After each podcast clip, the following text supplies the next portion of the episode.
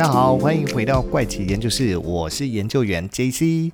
嗯，这一集呢，其实想跟大家分享的故事是什么呢？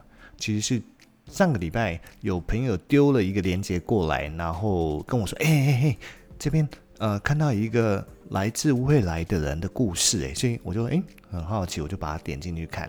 那看了以后呢，嗯，我当然就做了一些调查嘛。结果没想到，在看了这件事情以后，诶，马上我又看到另外一个朋友贴了一个链接，我又把它点进去，又是来自一个神秘的国度的一个故事。嗯，我就看了以后，怎么会这么巧，在同一段时间看到两个，呃，应该怎么讲，都算是呃特别离奇的事件吧。一个是来自未来，一个是神秘国度。他，嗯，所以我就觉得，诶。那刚好这一集干脆一次来分享这两件事情，但是在顺序上面我来把它调整一下。我想要先来跟大家讲一下来自神秘国度的呃这件事情，它是什么样的一个事情。那事实上呢，我在看完那个故事以后，我做了一些功课，我发现其实关于这个故事的版本非常的多种。那每一个故事之间当然都有一些些微的出入，但是在整个故事的大纲跟主体结构上面。它没有什么太大的差异，所以呢，我就把它汇整了一个我自己的版本，我自己另外 create 了一个我自己的版本来跟大家分享。其实我把它 create 反而是我觉得是我帮它拼凑成一个感觉比较完整的一个故事版本。它其实故事不长啦，它大概是这样的。故事的起源呢，我们首先要先拉回到西元一九五四年的日本东京。我们来讲，话说在这一天，就是这一年的某一天呢，有一名从欧洲飞到东京的欧洲男子旅客，他飞抵东京的羽田机场。哦，那很多版本其实里面不讲羽田机场哦，是讲东京机场，甚至有人写呃东京成田机场。好，但我这边特别强调是东京羽田机场。然后要入海关的时候呢，被海关给嗯。质疑跟询问，因为为什么？因为他拿了一本没有人见过的国家护照，想要入境，所以海关就会问说：“嗯，这本护照上面的国家听都没听过，诶，英文它上面写的是什么？Tarit。那大家其实基本上网络上，如果你查的话，它都是把它翻译成陶乐德国。”哦，不是德国，是陶乐德国，陶乐德国的一个国家。但是海关的官员从来没听过这个国家，所以呢，他就要求这个男子，他是不是可以出示其他的证件或者护照来证明？那这个男子呢，陆续就拿出很多的文件或者证件来证明自己的身份，而且啊、呃，大声嚷嚷说。哎呦，你怎么没有听过我的国家？我这个国家是存在上千年的一个国家。那他拿出来的证明的证件里面，包括除了本来就有的护照，还有他的身份证，甚至银行提款卡等等等，而且上面呢，其实都能够找得到陶乐德国的字样。所以他说，嗯，这些证件看起来也不像是伪造的，嗯，也很精美。那他。至于这个男子，神秘的男子，他当然就是持续的去争辩他的身份，表示说他只是一个很常出差的商人啊。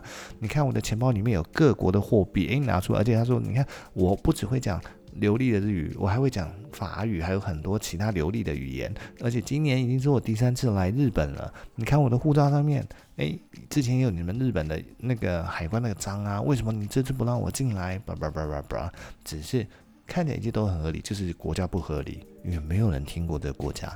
那日本海关官员就很困惑，所以他就问了说：“那他这次来是要拜访哪家公司？”他就打电话去这家公司去，想要去核实一下。可是接电话的人问了半天以后，回复海关官员说：“其实我没有知道他是谁，到底是怎么回事？”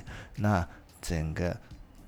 这个男子呢，他的一个身份就成了一个谜团，所以没有办法。最终，嗯，日本的海关呢就拿出世界地图，问他说：“好，要不然你告诉我，所谓的你的国家陶乐德国，它到底是在哪里？”嗯，他看了地图，很快的就在欧洲内陆指出一个地方，说这里就是我的国家。可事实上，他所指的是一个内陆小国，叫做安道尔。所以海关官员一时之间不晓得我该怎么去拿他。呃，好呢，该怎么办呢？所以我只能先把它安排起来到附近的旅馆，好，就是所谓的机场旅馆好了。可是呢，这件事情到了第二天却发现了发生了转折，就是这名男子神秘男子不见了，而且不但不见，他不见，他本来被扣留在、呃、机场的警卫室里面的证件，还有任何证明他的一些档案，全部都消失了。那这个大概就是这个故事的一个结构哈。但是事实上呢，为什么我刚刚会特别强调几件事情，包括羽田机场，那一九五四年，然后等等的，是因为这些故事存在很多与后面历史上无法衔接对上的点。举例来讲，嗯，有一些大部分的版本其实是不讲羽田机场，它是讲东京机场，甚至讲东京成田机场。可事实上，成田机场。虽然我们现在知道成田机场是一个国际机场，可是事实上它是建于一九七八年，所以在一九五四年它根本就还不存在，它就是存在在 一九五四年的时候，当然就只有羽田机场这这个机场。此外，呃，当时最早的羽田机场的所谓的国际航班，好像是从美国飞往呃东京这件事情。所以呢，很多的细节其实查都查不到，而且也都没有这样的一个国名嘛。那 而且很多的情节其实存在不合理，为什么叫他人不见？为什么被分开的证件也会不见？那这真的是那个小说情节才会发生的事情。所以呢，这应该是一个杜撰的故事。当然，他杜撰的故事到底是当初是为了什么目的被杜撰出来？可是因为这个故事呢，就是所谓的。原本的这个故事，它后面衍生被很多的作家呢发展成为悬疑、科幻小说等等等。至少网络上查得到的呢就有五本，而且最新的一本就是在呃今年有出了中译本。那如果你上网搜呃 T A U R E D Turret，那你当然就会跳出来的英文的介绍，通常都是 Amazon 上面有一个 The Man from Tauret。这本书，那呃，博客来现在也买得到有中译本，那相信它一定也是一个跟悬悬疑比较相关的小说。那所以其实网络上有些人在讨论这件事情呢，就会把它扯到所谓的平行世界，说啊，他其实是平行世界来的人啊，所以才会说，嗯，你找不到他，查不到他的证据以后，可是他又不见了，为什么？因为他回到自己的世界去啦。因为来自平行世界的人，不管怎么样，最终他都会回到他自己的世界去。那所以这个就是呢，我们普遍在不是我们普遍啊，就是我普遍在网络上所能收集到的资讯呢，它其实是用这种方式去解释这件事情。那当然，这个如果大家有兴趣可以去查，可是我相信能查到资讯不多，而且你会发现大部分所能查到的都是来自简体的网站，所以很有可能就是这个故事呢，其实就是在中国的各大的嗯、呃、小说。过去可能网络还不流行，都是在小说存在小说之间。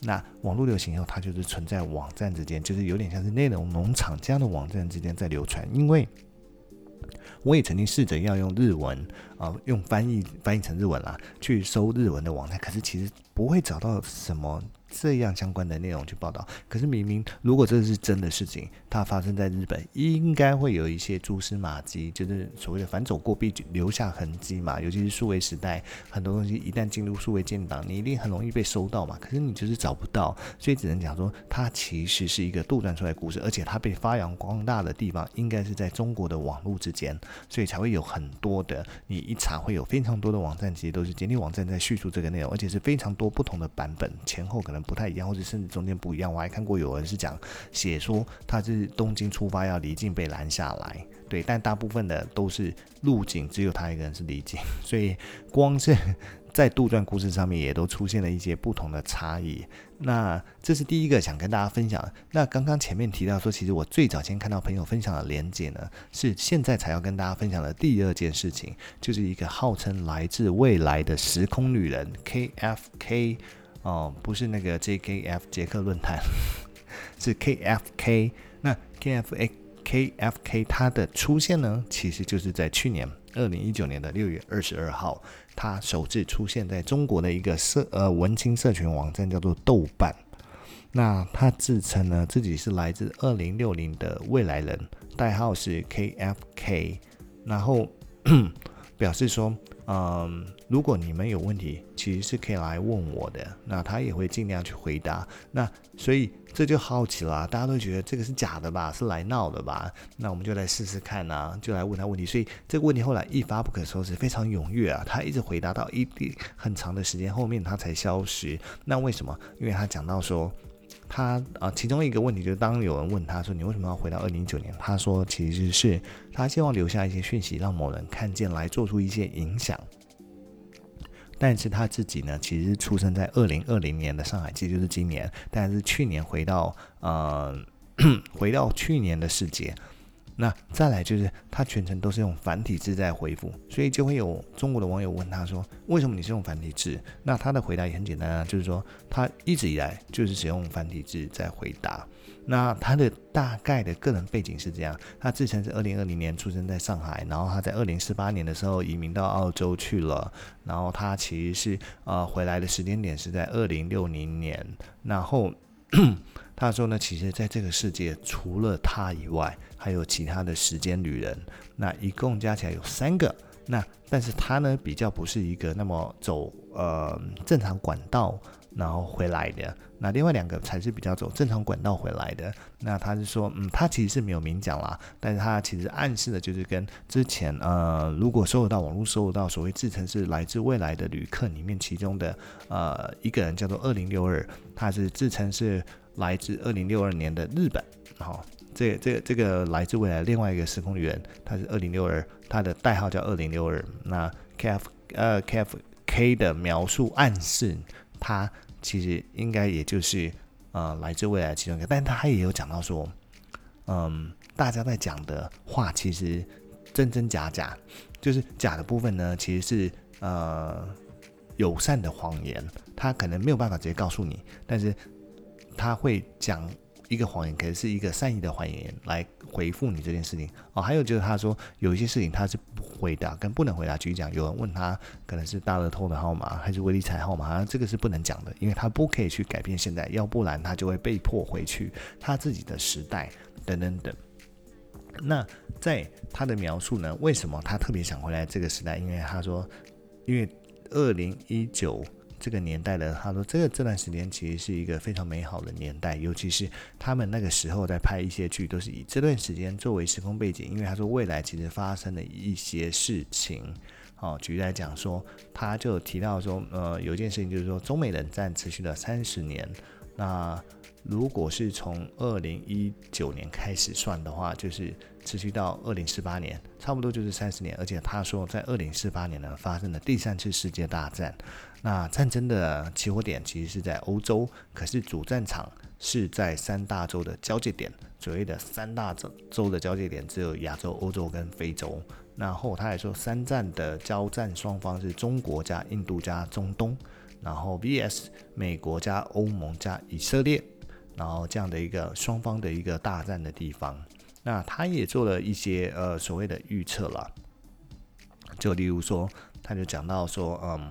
川普会连任，二零二零年呢，川普会连任，然后蔡英文会连任成功，那 台湾的同性恋会合法之类的，然后 还有很多很多其他的，嗯，他的所谓的网友提问，然后他的回复这件事情啊，那甚至是说呢，有网友问他说，那未来的房子会变很贵吗？他说不会，因为未来的房子。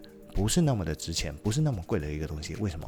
因为大部分的房子都是 3D 列印出来的，那只有有钱人他才会用木做的房子，因为非常的贵。那代表木头在未来它的那个时代呢，二零六零年的时代，它可能是一个稀缺的一个物质，所以它会变得非常的贵。然后呢，像是说还有一些整理一些啊、呃、比较特别的地方，就是说。嗯，国家有分配对象吗？嗯，他会回答是没有。怎么会有人问这种问题？然后再是地球各方面状态怎么样？人类找出更清洁的环保替代能源了吗？人们是过得更开心还是更焦虑？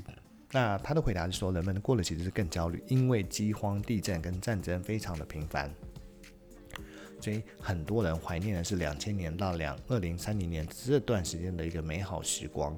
好。那再来就是南极还在不在？有人问这种问题，他说嗯对还在。然后还有人问说人类可以去火星旅行吗？他说不能，但是可以用卫星抵达附近绕一圈。美国有一家公司，它发明一个类似我们现在的所谓的 AR VR 体验的呃方式，让你戴上就可以体验在火星的感觉。他说这个这个这种方式叫做智慧视角工程。然后再来是讲说嗯。有没有带钱在身上？他说没有，因为只是奢侈品，所有的财富都是数字化，所以是用所谓的数位付呃货币这件事情。如果能够在这个世界使用纸张，我会感到很幸福之类的。然后再来是说，诶，那个时候的空气品质好不好？那中国是不是世界第一大强国？他说，诶，空气没有更好，而且世界第一大强国不是在东方，是在西方。那他就讲说，诶，你怎么知道豆瓣呢？他说是因为在时空旅行中里面的数据探测，然后再来就是说，呃，有人问他说，明天你就出生嘞？然后他就回答说，呃，时空旅行的法则是必须进入自己还没出生的年代，所以他必须在他自己出生之前就要离开，回去自己的年代。那有人问他说，诶，每个人的平均寿命大概是多少？人性普遍是好还是更坏？其实每个国家不一样。他的回答啦，那平均寿命最高是澳洲，那。好的就更好啊，坏的就更坏。其实这跟有回答没回答是一样的问题啦。那 有人问他说：“那电信的技术有改变了吗？以后会有六 G、七 G、八 G 这样吗？”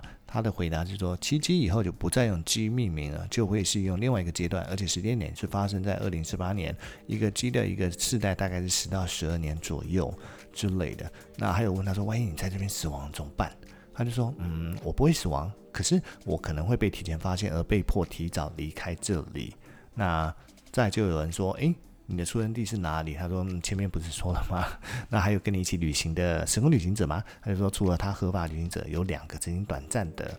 呃，时光旅行，他们分别来自二零七五跟二零六二年的远东，所以其实就是刚刚讲到另外一个已知的，在网络上有发表说自己是来自未来的时空旅人，就是代号叫二零六二，而且是在日本，所以远东差不多就是日本嘛，对，那。他说：“呃，还有人问说，那未来的新兴行业是什么？他就解释说，在二零三零年后是人工智慧跟跨行业者的结合，其实就是利用精通人工智慧的开发的 coding 的行业别。那也许，而且从二零三五年后会进入另外一个阶段。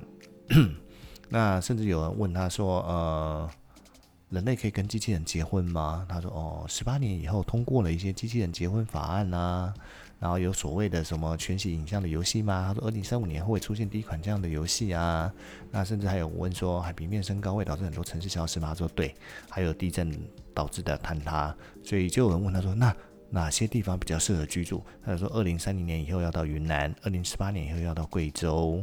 所以其实这样子来看一下哦，其实他回答问题非常的多，非常的多。但是他回答问题有些你感觉好像还真的蛮合理的，那有些。但是有些也感觉起来是怪怪的。但是我们平心而论，如果今天我是要来，嗯，捏造一个我是来自未来的一个身份，我要能回答这么多问题，其实也代表我是要有一定的想法，我才有办法去回答这样的问题。但是呢，基本上来讲，我觉得，嗯，不管是第一个故事还是第二个故事，我觉得其实都是虚构的成分比较多。那他的目的是什么？当然，有人就是可能想要做个实验，想 create 一个。呃，不存在的人物，看他能不能变成话题，跟非常热门的话题。